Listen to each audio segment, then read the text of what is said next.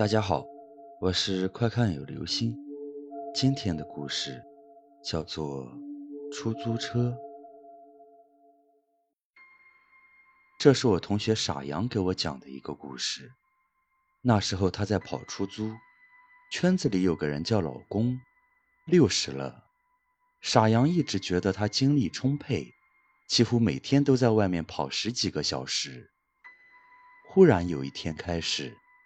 老公出车就变得隔三差五了。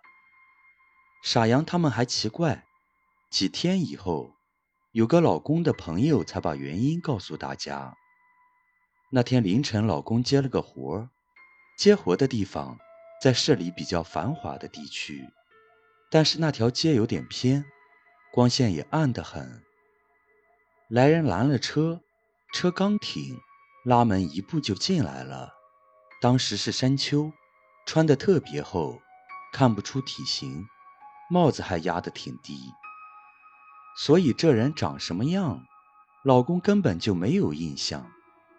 他这心里就打上了鼓，一听去的地方挺繁华，加上我们这治安一直在国内名列前茅，先说走吧。那人要去的这条路线并没有离开市中心，但是有单行道。绕起来也要半个多小时。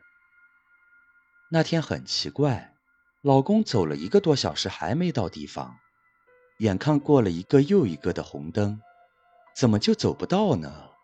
那人也是，坐后面一言不发，几次老公找话题，人家都不接，老公感到很别扭。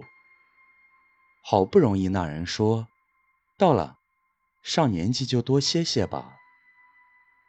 老公心想哪到了？再说没头没脑怎么蹦出来这么一句？不过乘客说话，他也得停车再问问，这是老司机的职业道德吗？一停车，老公觉得眼前一花，刚才还在大路上，左右都是路灯，现在在条小路上，几十米之外才有路灯昏黄的亮着。老公赶紧一回头，后座哪还有人？急忙下车，左右一看，地方是某某路口。老公蹲在地上放声大哭。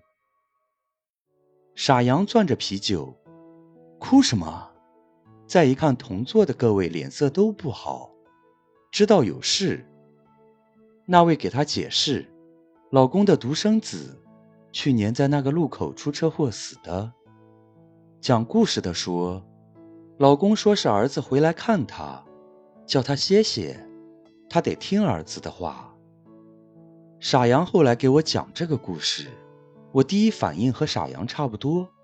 若真是他儿子，穿得再厚，看不出体型，听不出声音。傻杨跟我说，老公觉得儿子能回来看他不就挺好，所以大家都把这事儿。当成鬼故事，何必追根究底？